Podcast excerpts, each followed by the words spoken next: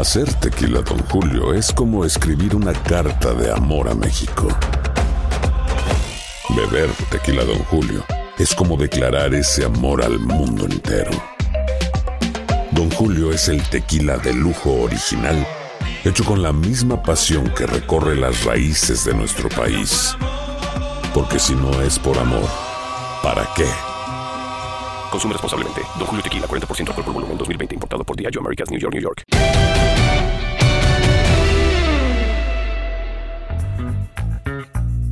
Hola, ¿cómo están? Qué gusto en saludarlos. Este es el podcast Amigos de TUDN. En esta ocasión desde Houston, luego de que ha concluido la Serie Mundial. Estamos eh, haciendo este podcast exactamente unos minutos después de la coronación de los Bravos de Atlanta, con Henry, con José Bicentenario y su servidor. Henry, ¿cómo estás?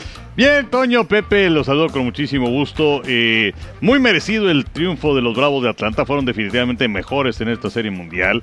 Lo tuvieron pues prácticamente todo, tuvieron buen picheo abridor, tuvieron buen picheo de relevo, fueron eh, bateadores oportunos los que tuvieron a lo largo de prácticamente toda la serie. Aunque sí, de alguna otra forma, eh, hubiera deseado tener un juego 7 y que ganara el mejor, pero en ese partido 7 porque lanzaba José Urquidi por los Astros de Houston, porque eh, Alfonso Márquez, el umpire, iba a ser el umpire principal en ese partido. Pero bueno, pues eh, los Bravos Atlanta son los campeones merecidamente en el béisbol de las mayores, su primer título en 26 años. Pepillo, tus primeras impresiones de este campeonato de los Bravos. Pues antes que nada, un saludo para ustedes, para todos quienes nos siguen en el podcast, amigos, y un título, la verdad, muy merecido para estos Bravos que habían estado cerca el año pasado. Perdieron la serie de campeonato frente a los Dodgers en siete juegos, luego de que llevaban ventaja de 3 a 1. Pero ahora la historia fue totalmente diferente. Así que dejaron fuera precisamente a los Dodgers en la serie de campeonato y pues terminaron la verdad tumbando caña en lo que fue pues la campaña regular y después la postemporada. Desde el 19 de septiembre ganaron 23 de 30 juegos y entonces han logrado un título muy merecido y se han coronado pues fuera de su patio y en realidad esto llama la atención porque el más reciente equipo que se coronó en casa fueron los Mediarrojas de Boston en el Fenway en el 2013, no lo hacían después de 95 años y de ahí para acá los equipos que han conquistado la Serie Mundial, muchachos, siempre lo han hecho en patio ajeno.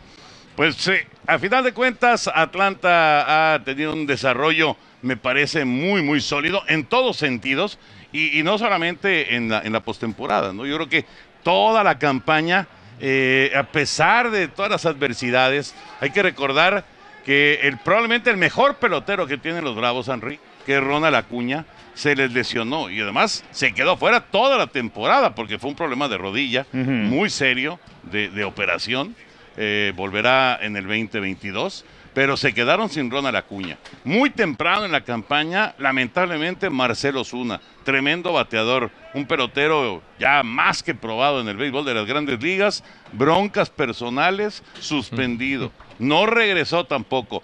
Y de, repente el manager Ryan Snitker se encontró con que su jardín titular pues se había desvanecido. Ya no estaba el jardín titular de, Atlanta. Y ese fue nada más el primero, o, los dos primeros, de muchos inconvenientes que se fueron presentando en el camino de unos bravos que en la primera parte del calendario llegaban a estar cerca de 500 de porcentaje y se volvían a caer. Y se acercaban a 500 y se volvían a caer. Y así se fueron hasta prácticamente el juego de estrellas. De acuerdo, eh, y terminaron con marca negativa eh, previo al juego de las estrellas. Sin embargo, cerraron de manera estupenda. When something happens to your car, you might say,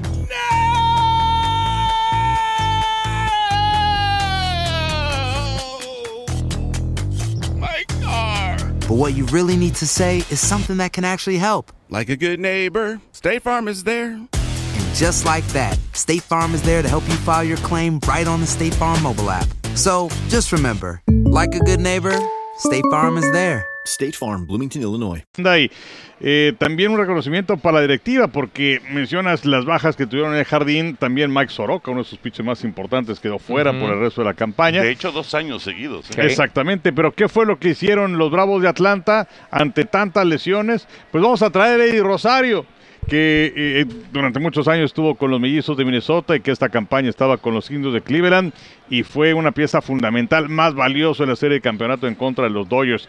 Y vamos a traer a Jorge Soler de los Reales de Kansas City, el jugador más valioso en la serie mundial.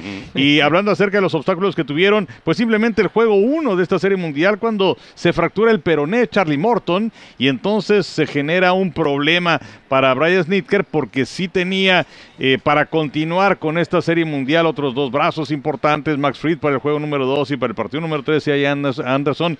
Sin embargo, tuvo que ir con novatos para abrir el partido número 4 y el partido número 5 eh, y, las cosas le funcionaron, el relevo salió bien y eh, pues eh, básicamente fueron solo dos partidos donde el equipo de los Astros de Houston logró destaparse a la ofensiva. Pero fuera de ello, los maniataron de manera importante y los eh, Astros se convierten, pues eh, ya no nada más en esa franquicia manchada por aquel título que consiguieron en 2017 frente a los Dodgers y haciendo trampa y los famosos botes de basura, sino que llegaron a otras dos series mundiales y las perdieron. Las perdieron la del 19 contra Washington, esta la perdieron en contra de Atlanta. Entonces, pues es una semidinastía en la Liga Americana, pero no es una dinastía ganadora. Y el problema también es que empiezan a irse piezas, ¿no? Claro. Claro, sí. O sea, ya se fue Springer, que es un pelotero importantísimo, y parece que se les va Correa ahora, y por supuesto que lo van a extrañar una barbaridad. Entonces, eh, sí empiezan a, a- a- salir algunos de los elementos fundamentales de, de estos Astros de Houston. Nada más regresando un momentito con los campeones, Sí. con los Bravos de Atlanta, Pepillo. También la llegada de Peterson fue importantísima. Ah, claro. Y Jock Peterson se convierte en eh, bicampeón, justamente, porque fue campeón con los Dodgers el año pasado y ahora es campeón con los Bravos de Atlanta. Efectivamente, ese Jock Peterson que le dicen Jocktober, y de hecho él fue el primer refuerzo que trajeron, porque ante lo que platicaban los muchachos, las lesiones y, todo, se convirtió en un problemón para el manager Ryan Snitker. La directiva, la gerencia se empezó a mover rápido para traer elementos que pudieran cubrir esos huecos. Y al primero que contrataron fue Jock Peterson, que había iniciado la temporada con los cachorros de Chicago, o sea que había abandonado a los campeones Dodgers, estaba con los cachorros, duró la víspera, no hizo huesos viejos, lo trajeron y la verdad le respondió, les ayudó en particular eh, en la serie divisional contra los cerveceros de Milwaukee, aquel duelo que, que le ganan 3 a 0 a los cerveceros, que fue el tercer juego de esa serie divisional, cuando tiró de maravilla este niño Ian Anderson.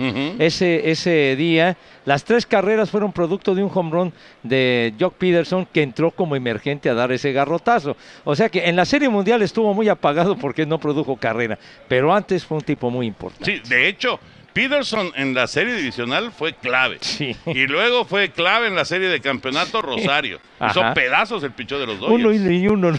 Y luego Soler Sí. en la Serie Mundial. O sea, tres peloteros, Henry, que no estaban Sí. en el plan original de estos Bravos de Atlanta. Ahora, otro tema con respecto a los Bravos. Eh, sí es un plantel muy joven, ya no son los Baby Braves que conocimos hace dos años o tres años, pero sigue siendo un plantel muy joven. Y de hecho ya eh, lo platicábamos el otro día en contacto eh, con Adriana Monsalve y con eh, Lindsay Casinelli.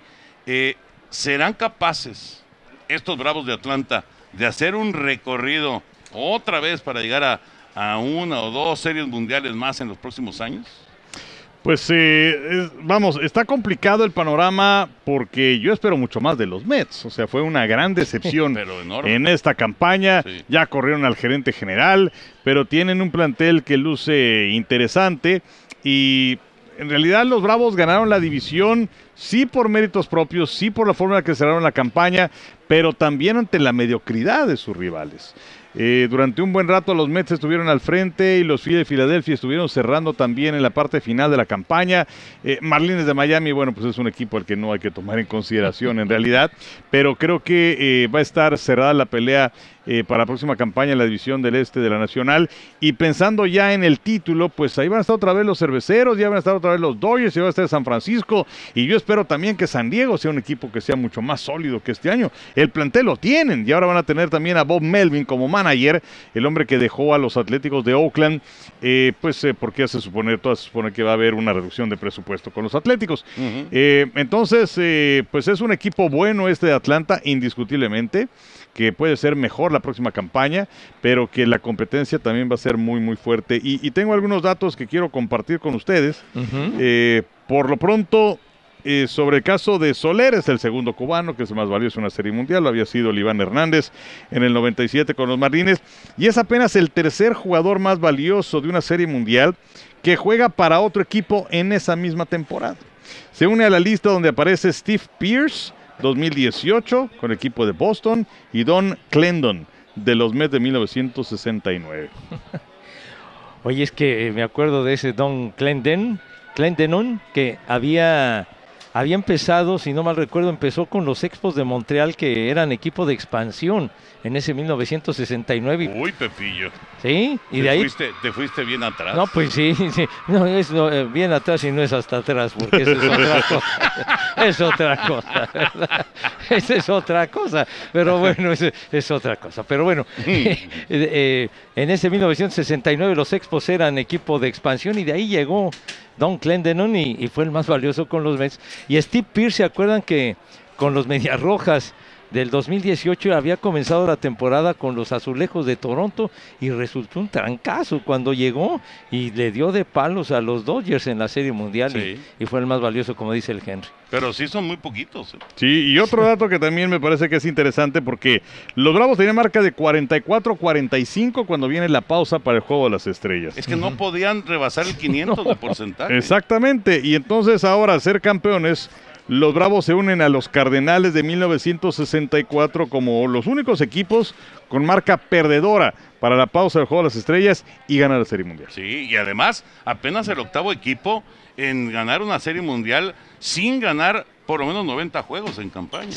Pero bueno, todavía más complicado lo de lo de ¿qué otro equipo fue? Además, Cardenales. Cardenales, o sea que digo, lógicamente cuando tú estás con menos de 500 de porcentaje para el juego de las estrellas, pues ya empieza a complicarse mucho el asunto, ¿no? Pero pero estos Bravos de Atlanta tuvieron una segunda parte del calendario muy buena, ¿eh? Muy muy buena, la verdad. Sí, sobre todo, bueno, lo- los, Mets de Nueva York con, con su nuevo dueño que tiene una de feria pero fuerte Sí. y empezó a meterle lana al equipo recio. Pero no le alcanzó. No, pero no le alcanzó. Ni con Lindor, ni con Javi Baez. Por ni- eso, pero a, a Lindor le dio un contratazo de más de 300 millones para arrancar la campaña y después ya al llegar al momento de las compras de pánico de finales de julio, efectivamente, mi Toño, fue cuando trajo a, a Javi Baez de los Cachorros de Chicago para ver el cierre recio y no les alcanzó. No, al revés. Acabaron con marca perdedora. Exacto, los Mets se cayeron. Los Mets se cayeron muy feo.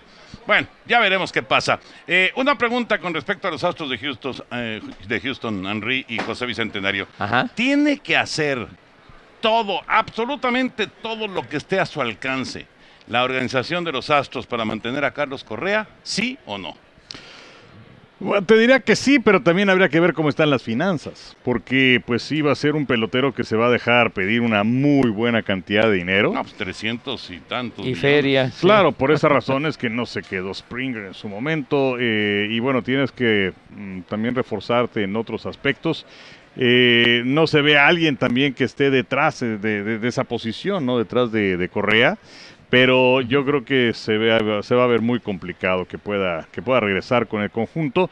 Eh, a diferencia de Freddy Freeman, por ejemplo, que él se convierte en agente libre, pero yo creo que ahí sí va eh, a haber tanto entendimiento como también es un jugador que siempre ha estado con organización, es campeón, es un veterano ya. Y Correa, bueno, pues él tiene muchos años menos. Sí. Entonces, eh, todos los peloteros están esperando ese momento para ese gran contrato.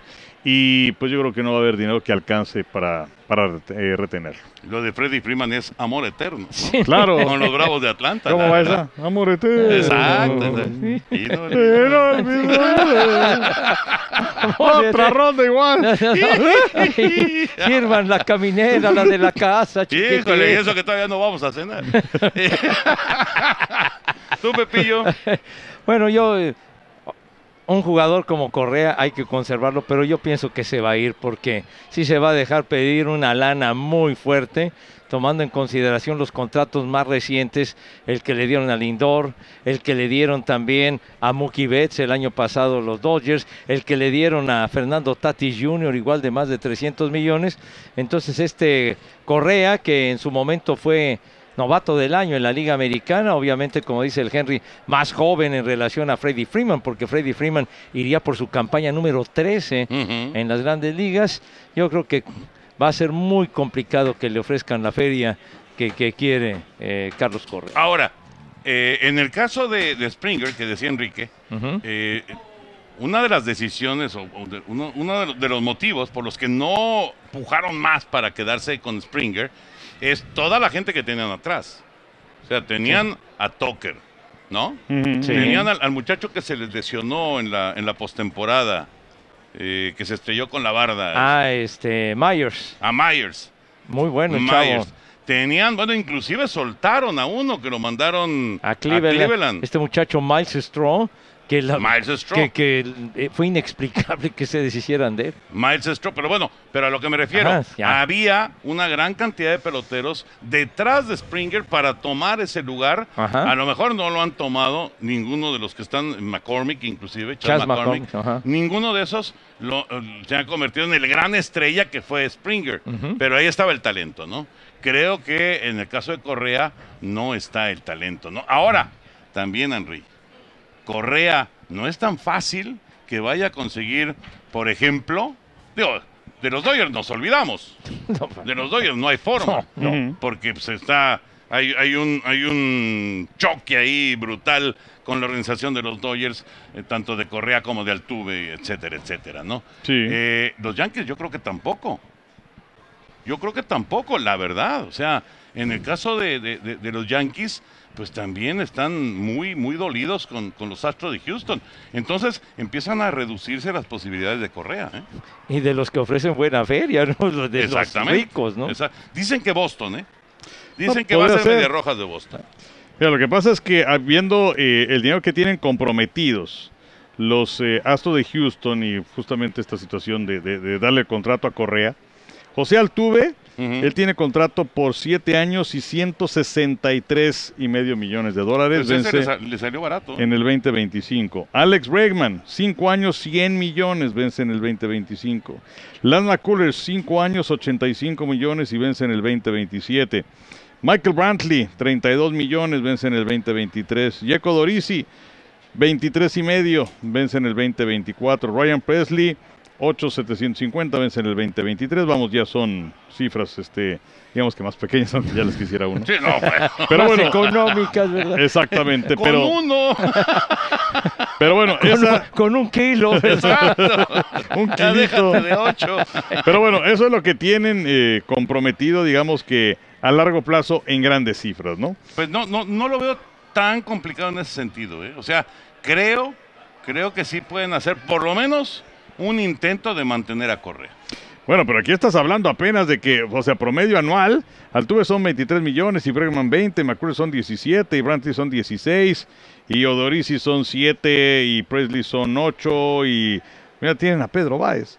6 millones y Jason Castro son 3 y medio y Gurriel son 7 millones. Entonces son 7, 10, 24, 31, son 47, 64, 84. Nada más entre 1, 2, 3, 4, 5, 6, 7, 8. 9 peloteros ya tienes más de 105 millones de dólares. Y si le sumas a Correa, casi 150. O sea, Bueno, está, está complicado. no, ¿eh? no, bueno, por supuesto, pero también este, si quieres a un pelotero de esas características de esa calidad, pues tienes que gastar. Y si quieres mantenerlo, pues también tienes que gastar. Entonces, pues ya veremos en qué, en qué termina el, el- asunto. Pero el caso es que eh, ahora vienen los momentos más complicados para las oficinas. Sí, sí, sí. Porque las oficinas tienen que tomar decisiones, ¿no? Y decisiones complicadas como esta de Correa, pero también difíciles como dejar ir a algunos peloteros que terminaron funcionándote, que terminaron ayudándote para, para ganar el campeonato, ¿no? Y que a lo mejor el manager y los coaches sienten que ya no son las piezas que necesitan, ¿no? O sea que comienza lo que llaman la temporada del béisbol de estufa, como se le conoce, Ujú. cuando los gerentes generales y los asesores y demás When you buy a new house, you might say, Shut the front door. Winning. No, seriously. Shut the front door. We own this house now. but you actually need to say, Like a good neighbor, State Farm is there. that's right. The local State Farm agent is there to help you choose the coverage you need. Welcome to my crib. no one says that anymore, but I don't care. So just remember, like a good neighbor, State Farm is there. State Farm, Bloomington, Illinois. Se ponen detrás de los escritorios y comienzan a hacer análisis, ver eh, qué es lo que funcionó, lo que no, etcétera, ver el presupuesto con el que cuentan y empezar a moverse pronto para, para tratar de reforzar a los equipos. O sea que viene una tarea complicada para lo que es la directiva, los gerentes generales. Pues sí, un, reto bárbaro. Y también viene, Henry, esta eh, pausa ya después de la Serie Mundial para que, esperemos, se limen las perezas entre dueños y jugadores, ¿no? Sí, eh, va a estar complicadón eh, porque se venció ya el contrato colectivo de trabajo. Entonces, eh, a ver qué es lo que ocurre para la próxima campaña. No va a ser fácil la cuestión de la negociación. Los peloteros están muy dolidos con los dueños. Luego de lo que sucedió el año anterior, en donde es, es curioso, pero pues dijeron, ok, pues eh, está la pandemia, eh, vamos a, a ver cómo está la cosa y les vamos a prorratear de acuerdo al número de partidos que se jueguen su salario. Ah, muy bien. Lo que pasa es que a nadie se le ocurrió, increíble, que a lo mejor los partidos iban a jugar sin público. Y entonces pues ya no iba a haber entrada para los dueños y los dueños decían simplemente abrir el estadio me cuesta 400 mil dólares. Entonces, eh, pues eh, ahí es donde vino ese estira y afloja y qué número de partidos vamos a jugar y que si 120 y no sé qué. Eh, de hecho, si, si pusieron atención cuando vino la entrega del trofeo del comisionado Manfred del equipo de los Bravos de Atlanta, hubo abucheo para Manfred. Sí. Desde el año pasado también hubo abucheo para Así Manfred, es. no es un hombre querido. El caso es que, bueno, fueron 60 los partidos a los que llegaron el año anterior y entonces, pues los peloteros perdieron una muy buena cantidad de dinero. eh, y además, eh, algo interesante ocurre en el béisbol de las mayores porque eh, los dueños dicen, es que pierdo dinero, pero no enseñan sus libros. Entonces, pues eso te levanta, desde luego, muchas sospechas. Por lo que entonces vamos a ver a qué llegan el año próximo. Habrá cosas importantes, sobre todo que tiene que ver en las negociaciones de los contratos de los peloteros, el arbitraje, la agencia libre y por otro lado a ver si es que se logra poner el, el famoso cronómetro para los pitchers, porque es increíble que un partido en nueve entradas dure cuatro horas. Eh, entonces son muchas cosas las que vienen por delante, pero también hay muchos, no sé si decir pesimistas o realistas, que no creen que la campaña empiece a tiempo el año próximo. Extender los playoffs también, ¿no? Ah, es- También, Es, otra también. de las cosas, sí.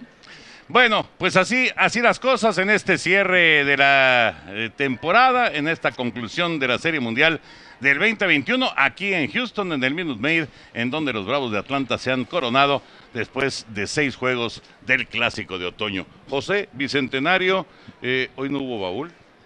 No, pues eh, no hubo baúl, pero, pero bueno, no sé. Bueno, conservo algo Ajá. que traigo ahí.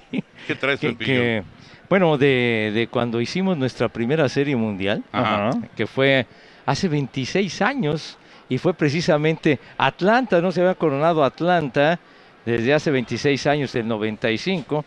Entonces, eh, bueno, para que no nos vayamos en blanco. No, no, no, nada más. No, que es algo muy sencillo, pues, digo, para no irnos en blanco. ¿Una de tus hojitas? Eh, pero pero es, es una hoja de mis apuntes de 1995. No manches. Qué bárbaro, Sí, sí, Pepillo. Tienes hojas del 95. Espérame, espérame tantito. Debe ser un pergamino. No, yo no tengo, yo no tengo mi, mi, box tan- score de hace una semana. Espé- Espérame tantito, déjame ver, déjame ver si tengo, mi- mira. Déjenme ver. A ver, para que vean que no es cuento, No. que no es cuento. A ver, vean, vean la hoja. ¿Qué onda? ¿Qué dice? Atlanta 1995. Greg Maddox. Su último año con los cachorros 1992. Ahí está, para que vean que no es cuento. Sí, son hojitas. Para la gente que nada más está escuchando el podcast, son de esas amarillas. hojitas amarillas. ¿Qué onda, Mira, la serie de campeonato contra Cincinnati, bueno, aquí le puso 1-0, tercer juego en Atlanta, 5-2, 8 entradas, 7 hits. Una carrera, dos bases, 4 ponches, relevó Mark Waters y perdió David Wells. Chipper Jones de 4-3 con dos carreras producidas, home run de Chipper Jones. Y esta es de John Smoltz, mira. Esta es de John Smoltz, la hojita de John Smoltz, que debutó en grandes ligas con Atlanta. En el 88, dos ganados, siete perdidos. La Serie Mundial en el 91, cero ganados, cero perdidos en dos inicios. Le tocó el séptimo juego en Minnesota. Tiró nueve entradas. Lo hizo de maravilla, pero Alejandrito Peña la regó. Babotas, pero bueno. Atlanta 95, Serie Mundial en el 95. Sí, aquí está esto. Y esto de, de Greg, Mo- de Greg Maddox, pues él lanzó ya la primera pelota en uno de los partidos del fin de semana en Atlanta. Y John Smoltz estuvo en la crónica de Exacto. Mundial para Estados Ay, Unidos. la torre. O sea que, ¿qué onda Pepillo con eso? No, pues el chiste es que no se han deshecho, padre. ah, yo mío. pensé, pues, yo pensé que el chiste es que se las devolvamos. No, no, pero, pero sí, ahí están. Ahí están las hojitas. Bárbaro, Pepillo. Muy Ahí, bien. está- ahí están las hojitas. Bueno, se abrió el baúl. Para la gente de, de YouTube, Es que está, hay mucha luz aquí, mi hijo santo, pero, Pero bueno. bueno, No, pero no voy a destruir la luz. los muchachos, no, de capaz que se hacen pedazos, pero... Bueno, Pepillo, pues no, no es por apurarte, pero ya. No, pues ya, estar sentado en esto ya me duelen las... A mí también. A mí también. Henry, siempre un placer. Igual, soy un José gustazo. Un gustazo. Pepillo. Saludos. Gracias por acompañarnos. El podcast Amigos de TUDN. Nos saludamos Dios mediante la próxima semana.